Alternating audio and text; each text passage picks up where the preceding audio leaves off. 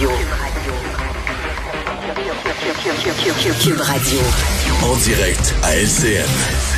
Mario Dumont qui est dans les studios de Cube Radio. Euh, Mario, on s'interrogeait cette semaine sur la présence de Dominique Anglade à la manifestation euh, euh, contre le projet de loi 96 en début de semaine, manifestation organisée par la communauté anglophone. Mais voilà aussi qu'il y avait beaucoup de députés fédéraux, libéraux, et ça aussi, ça soulève beaucoup de, en tout cas, de réactions à Ottawa. Ouais, il y a le bloc qui, a, qui, a, soulevé ça. Bon, les libéraux ont défendu la présence de ces, de ces députés. Ben, on est dans un pays libre. On dit les gens sont libres de manifester leur opinion. Mais je trouve M. Trudeau, certains de ses ministres, on minimise un peu là. -dire, participer à une manifestation quand on est un simple citoyen, c'est une chose. Quand on est un élu, euh, c'est une coche plus gros là. Décider de participer à une manifestation. L'autre affaire, c'est que c'était pas juste au départ. Moi, je pensais que c'était un ou deux, peut-être trois. Non, essentiellement, quasiment presque tous les députés de la région ouest de Montréal, ouest de Laval, euh, se sont rendus à cette manifestation. Donc, ils étaient huit, je pense, au total. Donc, c'est une présence importante, c'est une présence lourde des députés euh, de M. Trudeau. À une manifestation, bon, euh, tu sais, M. Trudeau nous dit, on veut, on, reconnaît dans notre loi sur les langues officielles, on reconnaît la, la, situation du français qui doit être protégé, etc. Donc, donc, il y a une certaine impression un peu de, de, de, jouer sur les deux tableaux. Puis, je vais être bien compris. Je comprends que des députés puissent dire, ben moi, la loi 96, je suis pas à l'aise avec tel article, avec tel volet. mais d'aller participer à une manifestation comme ça, c'est un, c'est un, gros geste là, et c'est pas, euh, c'est pas insignifiant, c'est pas banal, c'est pas juste de dire, ben tous les citoyens ont la liberté de s'exprimer et de manifester. Quand des élus mais se joignent à une manifestation. Quand le leader parlementaire dit quand même, euh, le ministre euh, dit, ben écoutez, euh, tout le monde est conscient de la fragilité du français à Montréal, l'importance d'intervenir, mais en même temps. Ouais, ben si tout le monde est conscient de la fragilité du français, tout le monde devrait être au moins un peu en support à l'idée qu'il faut renforcer la protection. Voilà.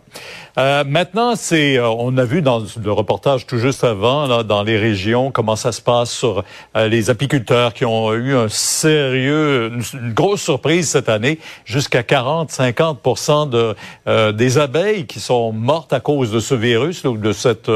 alors, on demande de l'aide des gouvernements et rapidement là. Ouais, et, c'est un vrai problème. C'est un vrai problème, et c'est pas, c'est vraiment c'est un acarien, là, c'est un insecte qui, acarien, qui ouais, qui se cache dans la ruche, euh, qui pique. C'est bizarre à dire, là, qui pique les abeilles ni plus ni moins.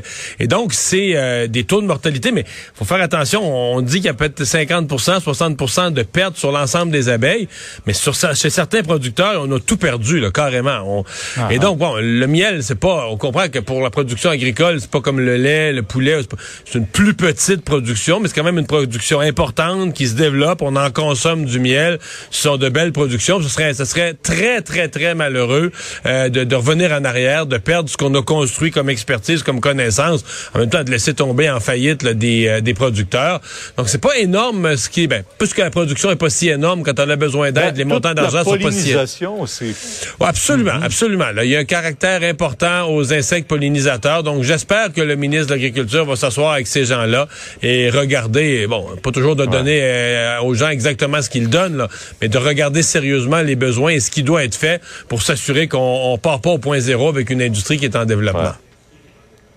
Euh, Mario, ce qui disait, ah, l'inflation, c'est passager, là, on va commencer à stabiliser la situation. Ouf, surprise, 6,8% Est-ce que ça va prendre un autre chèque? Oui, mais là, parce qu'un autre chèque, c'est le problème. Tu t'envoies, mettons, tu donnes un chèque à 90-95% de la population, tu renvoies un paquet d'argent dans l'économie, puis là, c'est elle qui revient, c'est cet argent-là, euh, en trop, qui revient sous forme d'inflation. Donc, c'est un, c'est vraiment un couteau à deux tranchants, et je pense pas que M. Legault doit, doit aller dans cette direction-là. C'est tentant avec une élection, puis c'est tentant pour la population de recevoir un chèque. Mais là, euh, tu sais, c'est qu'avec l'inflation, Pierre, sincèrement, quand on attend les chiffres, on est un peu comme euh, la population, on est devenu un peu comme des golfeurs qui regardent un gros nuage noir mais qui espère qu'il pleuvra pas. On espère que tout à coup, l'inflation aurait baissé, mais l'inflation est installée. Là. Puis, on est à, on est à mi-chemin dans le mois de mai. Je peux déjà vous faire la prédiction des chiffres qui vont sortir à mi-juin à propos de l'inflation du mois de mai. Oh. regardez les regardez aux stations-service, le prix des carburants. Les carburants sont dans les camions qui transportent les marchandises on devine déjà ce qui se passe. Donc, euh, taux d'intérêt vont monter d'un autre demi-point, euh, euh, je pense que c'est le 1er juin ou dans les premiers jours de juin. La Banque Ouais. du Canada, il n'y a aucun doute qu'ils vont donner un autre coup ces taux d'intérêt. C'est une période difficile, euh, puis avec tous les impacts sur le marché boursier, etc. On traverse une période économiquement là, qui a ses difficultés, puis il faut, faut y faire face. Ça peut durer quelques mois encore. Merci, Ouais. Mario. Demain, revoir. 10 heures sur LCN. Vincent, quand on parle d'excès de vitesse et de 120 km heure, où on dit, ouais, 120 km heure, ça peut être un bon excès de vitesse. Mais là, c'est un excès de, 120 km heure. de 120 km heure. Euh, écoute, c'est arrivé vendredi dernier. Là, on a appris euh, bon ça aujourd'hui parce que c'est un homme de Saint-René de Matane euh, qui roulait à 210 km heure à 4h50 du matin dans une zone de 90. Ça donne donc 120 km heure en surplus de la limite de vitesse. Mais ça, tu perds tout, là. Ben, pas, tu vas, tu vas nous le dire, là. ben, mais- je te demande combien de points d'inaptitude ça donne. Parce que là, on À mon rentre dans les très tu grands excès de vitesse. Bon, à mon avis, tu perds tous tes points, là. Euh, Et même peut-être plus, je sais Ben, pas. en fait, c'est un nombre de points. Fait que c'est... on a quoi? On a 15 points? Euh, bonne question. Ça me fait Tu jamais rendu là 15 points? Mais tu m'as rendu là non plus. euh, Parce que tu peux perdre plus que le nombre de points que t'as. Ouais. Mais d'après moi, c'est le cas, là. C'est 24 points d'inaptitude. Parce Ouais. que là, dans, on t'entend grand excès de vitesse. On la- l'amende, c'est quoi? C'est dans le 2000? 2116 dollars. Euh, un homme de 56 ans et là euh, permis suspendu 7 jours euh, et compagnie. Je ce que le la voiture a été remorquée, rendu là des frais aussi qui s'accumulent.